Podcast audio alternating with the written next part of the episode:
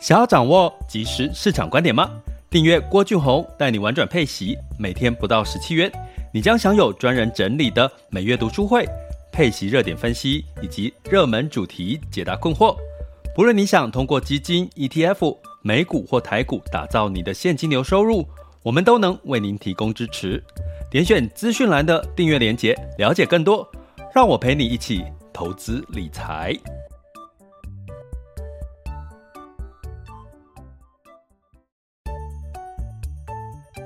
想要掌握即时市场观点吗？订阅郭俊宏带你玩转配息，每天不到十七元，你将享有专人整理的每月读书会、配息热点分析以及热门主题解答困惑。不论你想通过基金、ETF、美股或台股打造你的现金流收入，我们都能为您提供支持。点选资讯栏的订阅链接，了解更多。让我陪你一起投资理财。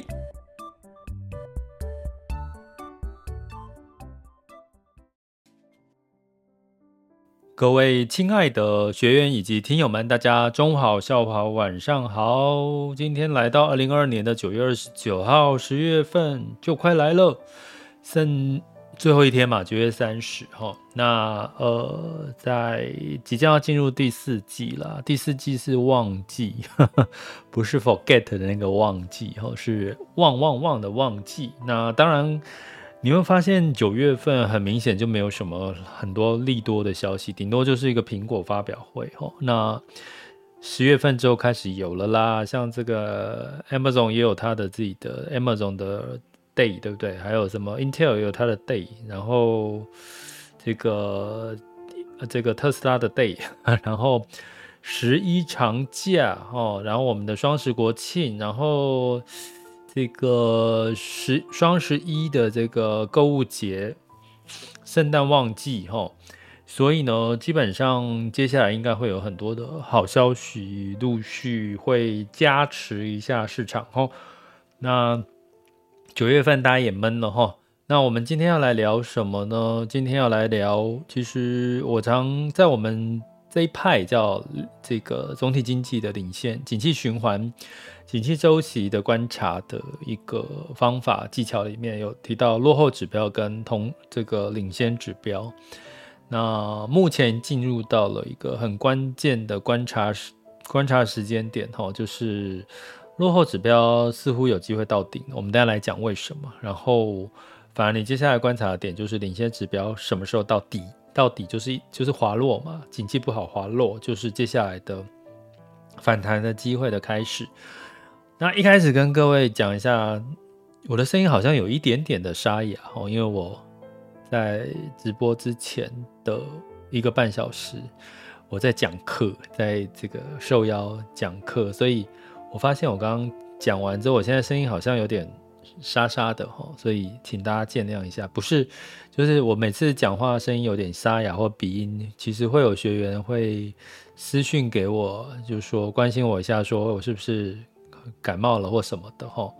那我再赶快先讲一下，我是因为刚刚讲了一个半小时的课，中午就就接着直播，所以声音好像有一点沙哑，所以不是感冒呢哈，所以谢谢哈，谢谢，如果很关心我的这个学员朋友听友们，那诶，我好像今天又收到，还是昨天收到有朋友又请我喝咖啡了，哦，就是这个。这个 Podcast 赞助喝咖啡一杯，我还没有看这个朋友是谁，我看一下哈，我看可不可以马上找得到。那轻松一下哈，我跟各位前面为什么会聊一些风花雪月，就让大家轻松一下，因为市场就是紧绷了嘛，很紧绷，所以大家不要紧绷，因为我们是散户投资人，我们不是大户哦。君燕哦，君燕。谢谢君燕哦，这个请我喝咖啡哈，君燕请我喝咖啡。好，那呃，好，OK，那所以呢，我们接下来呢就来看哈，来看什么呢？在这个景气周期哈，进入到了一个很重要的关键点哈。那我们有讲说，这周五呢要预告就是。美国有一个叫 PCE 的物价指数，哈，我们过去常常听到的物价指数叫 CPI，然后叫 CPI 的物价指数。那 CPI 的物价指数呢，基本上是这个呃所谓的从支出端，就是说我们消费端花了多少钱，物价的这个涨幅哈去看待。那 PCE 呢，我们在前几集有提过了，PCE 讲的是这个呃，就是它有加入了企业端哦，企业端的这个支出哈。比如说，就我们去医院的相关医疗费用啦，医疗保健的相关的费用啦，哈，呃，包含像这个房租的部分，房租金、房租的收入，哈，呃，那这两个事情呢，其实就是 PCE，通常简单来讲，就是它比较更多元的，可以看更广泛的，可以看出到底实际上的通膨怎么样，哈，那。我们要讲的是通膨是落后指标，就是已经发生的事。哈，基本上你可以看到，我们讲八月份的 CPI，哈，七月份的 CPI 都是发生的事情，哈，只是，只是，所以我们是落后指标。那落后指标是不是有机会到顶？到顶就是说它开始到顶部，开始通膨要往下降。目前看出看的是有机会发生这样的事情。怎么说呢？第一个，我们之前讲 CPI 的时候有提过核心这个 PPI 生产者物价指数，就原物料在降价了。原物料原物料是我们一般制造过程的上游嘛，也就是说这些这个原物料下降了，所以我制造的成本下降，所以我就不用那么去涨我的这个价格哈。所以它某种程度也是预期，但通常 PPI 是反映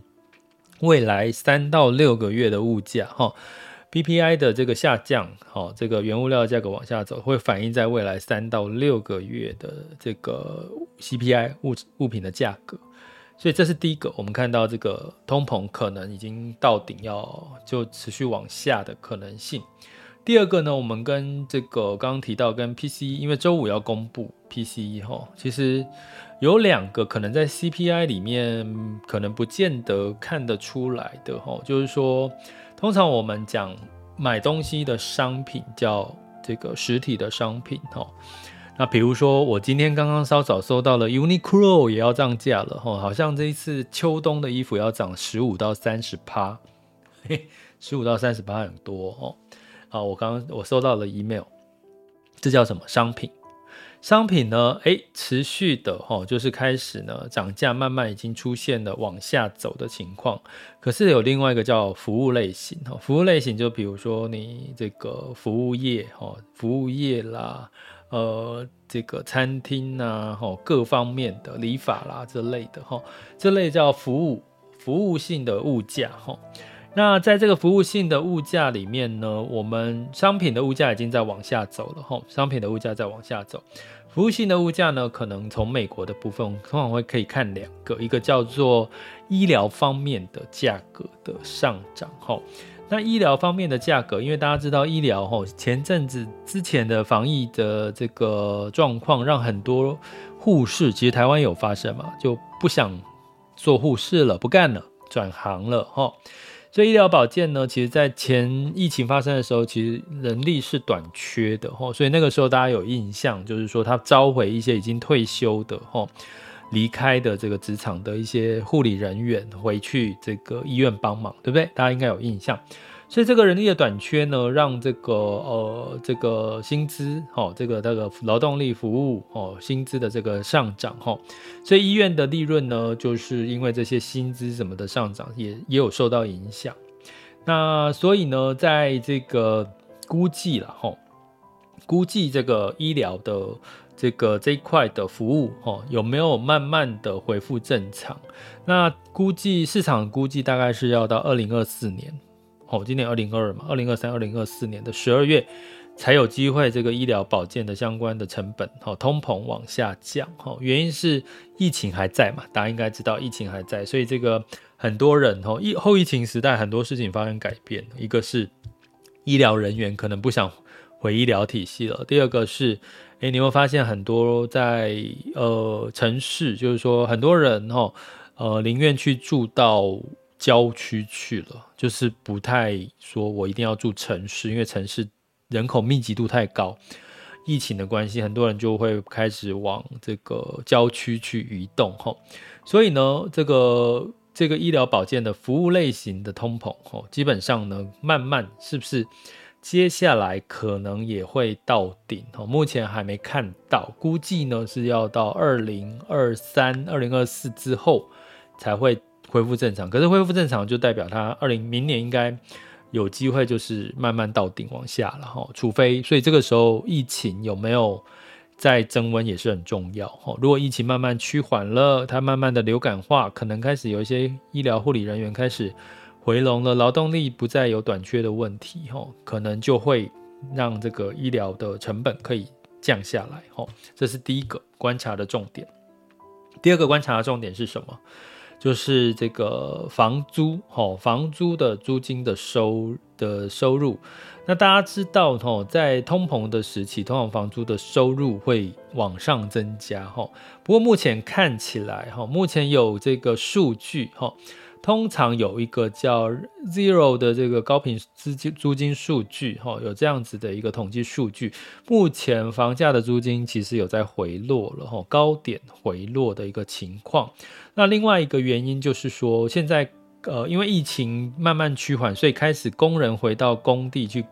去去这个开工啦，所以很多的住宅的完工啦，越来越。就是可以如期的完成，所以就是说房子的供供应量也慢慢的恢复正常，供应量正常就会有效的带动房价的下稍微的下滑，因为房子的供给变多，租房的人也变多了，所以我租金就有机会慢慢往下走哈。的确，的确，其实我看到最近像哦，我其实现在直播的时间是中午是休息的，我跟各位讲，我今天我每天这几天呢、啊，早上起床哦。就听到咚咚咚咚咚咚咚那种工地的声音，真的就是敢听得出，而且是连周六都有，好像周日也有，就听得出他们在赶工，就很明显的就觉得知道他们这个工地在赶工，所以我相信这个。呃，不止从台湾的状况，从美国状况，就是，哎，现在疫情开始趋缓了，越来越放松了，哎，赶快呀，赶工啊，把一些建案赶快把它完工哦。所以，我现在这个情况也发生在美国，台湾也有。所以呢，当这个供给量增加的时候，开始租金的收入慢慢会趋于哈，你的这个供给案越来越多了嘛，哈。那我刚刚第三个我提到这个疫情就回到城市，哈。这个就大家宁愿住郊外了哈，不一定要住城市，所以租金呢，诶，可能需求在城市住下来的需求减少了哈。其实现在台湾很方便呢，你去想，你住台北，呃，桃园，桃园你如果搭机捷、高铁或者火车都可以到啊。火车呢，只要十十五分钟，桃园就可以到台北火车站。诶，十五分钟很快耶，对不对？你从台北火车站。坐捷运坐到南港站也差不多也要十几分钟，对不对？所以很快耶。所以基本上呢，可能越来越多人就说：诶，如果有其他的更宜居的城市，台北又人口密集度那么高，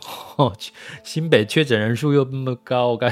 会不会有有些人就住到其他的城市去，然后用通车的方式？在后疫情时代，其实是是有这样的趋势发生哈。所以整体的一个情况来讲，就是说看起来啊，商品的物价已经在往下修，就是高点在往下了哈，高点在往下是明确。我讲的是美国，我讲的是美国哈。那基本上呢，在服务类型，服务类型呢，现在是还在往上，这也是为什么我们的物价一直降不下来的一个其中一个原因，因为服务业重点的成本在哪里？服务业重点的成本在人力，大家应该知道，很多的餐饮业是因为我找不到员工，找不到好的员工，我干脆算了，老娘不干了，就 就把店收起来了，对不对？因为真的你没有员工，你就累死自己，老板会累死自己。所以现在看起来，服务业从医疗端，从呃这个房屋的租金的状况来看。似乎慢慢的也也要观察它是不是会到顶哦。那市场的机构的估计呢，会是在二零二二零二三年哦，服务业也会到顶哦。那这个到顶的情况，就是我刚刚提到是落后指标哈，它到顶了，落后指标到顶了，其实真正的关键是什么？我们在升息嘛，升息也是落后指标。那接下来是不是带来的是这个领先指标的数据在往下走？哈，那领先指标的数据往下走会带来什么呢？领先指标的数据往下走就会带来这个相对应的这个呃市场上面的基本面需求面就会。往下走哈，那需求面往下走呢，它也会到什么底部嘛？因为现在领先指标都在往下。美国三月开始哈，就是下半年开始有景气往下。台湾呢，从今年的九月开始持续哦，出现了比较明显的这个呃往下哈，景气往下。那往下到什么时候？到底点，就是到底部，好，就是落后嘛，因为落后指标已经上来了。然后，诶，上来到一个程度，落后指标不再上了，诶，已经出现，可能在明年就出现这个状况了。明年上半年，诶，接下来领先指标也是咚咚咚咚咚滑落，滑落到一个程度，开始它也跌不太下去了。哦，领先指标的数据跌不太下去，甚至出现领先指标下跌。我我们在上一集有提过，下跌之后它就，诶。股市也不再反映这些下跌的情绪、恐慌、担忧，反而在反弹了。那这个时候就是拐点了。哦，这个时候就是拐点。其实这个是我们在高阶课程里面教的。我在我们的网校 School 点 Happy to be rich com 的高阶课程里面教的，我特地把它在这段时间大家有点情绪恐慌拿出来讲，因为你看不清楚方向，你就要找到方向。那今天我们在这个我们的学习群里面的这个学员有问到，哈，就是说，诶，在这个配息标的的过程当中，应该接下来是比较看好反弹，净值反弹，还是看好配息的率，配息率有机会拉高呢？哦，这是有学员。今天问到我的这个配息的基金，好，配息基金的这个看法，好，后续的方向。其实我刚刚就延伸到我今天的讲的，就是说落后指标已经慢慢出现到顶的讯号了。那领先指标也持续在下滑。什么时候领先指标下滑到顶，开始诶，领先指标开始好转一点点，或者是领先指标下滑，可是却股市不再遇空下跌了。那通常这个时候。什么时候、什么状况会反弹最大？当然就是这些所谓的这个呃净值哦，标的的净值啦，哈，或者是这个个股，比如说以个股来讲，它财报本身是好的，可是它就是被升息所影响，它股价下跌，可是它基本面财报是好的。那都会反映反映在什么时候？四月 Q 四有机会发生吗？Q 四哈，因为什么？因为股票是领先指标，它会先反应，它不会等到明年真的确定景气落底了，确定落底了，到底部了，它才反应，一定是提前反应。所以第四季有机会看什么？我就再提醒各位，就是看基本面，哈，哪些的第四季或公布第三季的财报或第四季的财报业绩都表现得超乎预期。那反而它在第四季的反弹力道就会比较大，所以呢，如果你投资配息类的核心资产配息类的标的，其实你在这段时间投资多重资产或者是投资股债平衡型的，一定要不要全压债券吼，因为股票有机会有反弹的力道，原因是落后指标到顶到顶哦就开始下滑了哦，领先指标下滑到底。诶，慢慢的出现了筑底的一个情况，那市场遇空不跌，那这就是我们要观察的现象。我突然想到，有点像那种三国时代诸葛孔明观天象，然后看风向，吹东风那种感觉，我们就要等那个时机到哦。很明显，这段时间就是这个时间，等那个时间到了没？还没哦。我要跟各位讲，还没有哦。但是慢慢的已经有这个征兆慢慢出现了，所以这是我们要观察的，不要落入情绪的恐慌，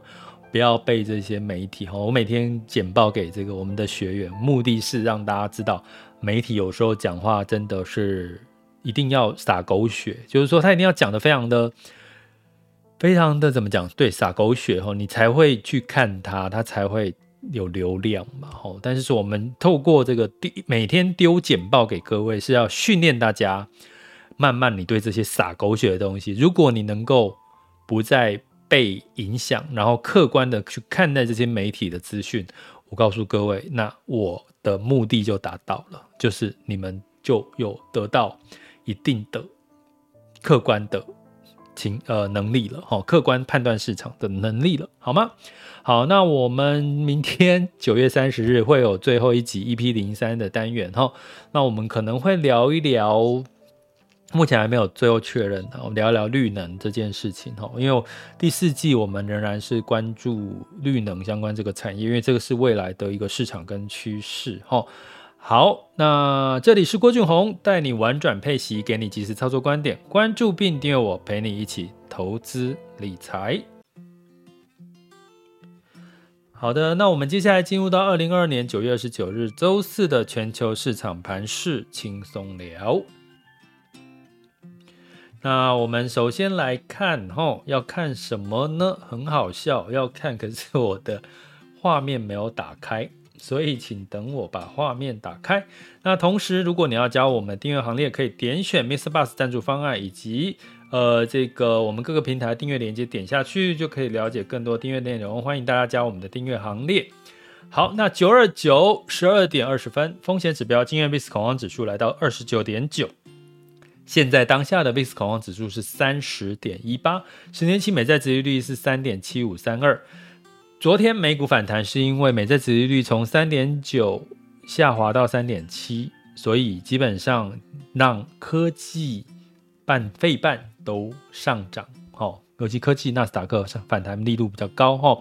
那所以也让近月 VIX 恐慌指数跟 VIX 恐慌指数稍微下滑，可是还是在二十九三十，哈，所以代表这个恐慌还在。周五，哦，物价刚刚已经跟各位前段提醒了，吼，PCE 最好在持续的往下走，哦，最好是往下走，哦，要不然那哦，但是同时告诉各位，FedWatch 的数据没有增加哦，升息十七码的几率现在来到五十几喽，所以没有增加，十八码的几率没有增加哦，所以大家。看起来没有特别的更鹰派或者是加码升息的这个情况要发生吼，所以我觉得大家真的这段时间不要自乱阵脚哈。那所以呢，美股哈，因为这个呃这个飓风哈伊恩呢，所以造成这个油价的供给减少，所以油价反弹，所以这个是呃天灾带来的油价反弹哈，所以基本上就呃不用特别的担心了吼。那这也带来了激励了市场的一个往上走。那不过呢，苹果逆势的走低吼，呃，我建议大家就观察，因为苹果是 iPhone 十四卖的不好，我这个已经有跟各位讲过，iPhone 十四 Pro 是卖的很好的，所以现在是转单转到 iPhone 十四 Pro 了吼。可是最近的呃反映市场上面媒体的讯息都是 iPhone 十四卖的不好，吼造成的 Apple 股价哦这两天有跌有下跌吼。那瓶盖股也受到影响，可是实际上，你真的客观来看，其实十四 Pro 卖得好，其实不是坏事哦，因为它有排挤到 iPhone 十四了哈，所以这个我觉得还是可以持续关注，因为还没卖一个月嘛，对不对？哎，苹果还没卖一个月，我们持续关注哈，一个月之后我们再来看看苹果的销售的状况哈，我们也会持续追踪，陪伴大家一起来掌握市场。欧股的部分呢，呃，这个英国。呃，这个 BOE 哈，这个英国央行哈，他说我要长期的买债了哈，让债券不再下跌，所以让英镑呢就稍微回稳，所以泛欧六百上涨零点三 percent，德法英分别上涨零点七二、零点二七跟零点三个百分点哈。那在雅股的部分呢，台股哈，这个当然是有国安基金护盘的啦哈。但是呢，这个苹果的目前看到的新闻的媒体的负面的的担忧吼，也让台股没有什么太多的利多，尤其是台积电吼，因为大家知道，如果苹果卖不好，苹果的这个晶片是大全部都是台积电供应的吼，那当然就会影响到台积电的股价喽。所以今天股价台积电好像先涨后跌，但是我说一个月之后再见真章吼，这是我跟呃我们要看的，我们要客观看。哦，那就订阅学员记得回看我们九月份的直播读书会，有讲苹果的这个呃过往的趋势分析，哦，还有它的今年的定价策略的看法，哦，所以大家可以看一下。那在这个昨天全全部的股市都雅股都跌多了，台湾加权指数下跌二点六一哈，那 A 股是下跌一点，上证指数下跌一点五八，香港恒生下跌三点四三，香港科技下跌三点八八哈，那都是这个美国升息到底升不升，继续升带来的这个担心哈。不过呢，今天因为美股这个上涨，哦，美股昨天上涨，所以应该今天雅股普遍应该会有一些反弹的格局。现在时间是十二点二十四分，台湾加权指数上涨一百零七点，哦，有关基金护盘，哦，那。呃，台股的台积电是下跌了零点三四 percent，哦，四百三，呃，目前股价是四百三十六点五，哦，那估计跟苹果的销量的声音有关系，哈、哦，负面声音有关系。那柜买指数是反弹了一点九四，哈，昨天柜买指数跌比较深。那目前的整体亚股都是反弹的，恒生科技上涨，呃，恒生指数上涨一点二五，恒生科技上涨零点六三 percent。上证指数上涨零点二七 percent，来到三千零五十三点。好，那这个日经二二五上涨了零点五七 percent，南韩综合上涨了一点二九 percent，新加坡海峡上涨一个 percent。好，所以你会发现最近的市场都跟着美国联动。哦，美国好，亚股也会跟着好。哦，啊，那真的是也好啦，至少你晚晚上就可以看美股，然后。预测一下今天台股的状况哦。那能源的部分，刚刚讲飓风带来供给减少，布兰特原油上涨了三点五 percent，来到八十九点三二美元每桶哦。这是这个单一事件哈，我们就关注就好了。那金价的部分呢，是上涨了二点一 percent 哈，因为美元稍美元指数稍稍的滑落了哈，因为英镑走强哈，所以来到了一千六百七十美元每盎司。那美元指数目前来到一百一十二点七零零四好，稍微滑落，大幅滑落喽，因为欧洲澳币都走强，欧元澳币都走强，美元兑换台币是三十一点七一哈，央行有我看到媒体是有说央行要干预。物这个台币的价格了哈，所以看起来要升到三十二是有不太 不太容易了。央行在干预这个台币的价格哈。那澳呃不是澳币，美元兑换人民币是七点一九九五哦，也是人民币还是偏弱。美元兑换日元是一百四十四点一三哦，所以目前看起来的汇率呢，开始出现亚洲的央行都有在做日元哦，包含日元也知知道有在做干预，台币似乎央行也出出手了。那目前看起来，在维稳汇率呢，就会对股市带来一些维稳的作用哈。所以呃，前几天的恐慌我们就过去就过去了哈。那 接下来呢，看方向，今天哈看领先指标何时到底，落后指标到顶了，领先指标何时到底，然后遇空不跌哈，这是我们接下来观察的关键条件。这里是郭俊宏，带你玩转配息，给你及时操作观点。关注并订阅我，陪你一起投资理财。我们下集见，拜拜。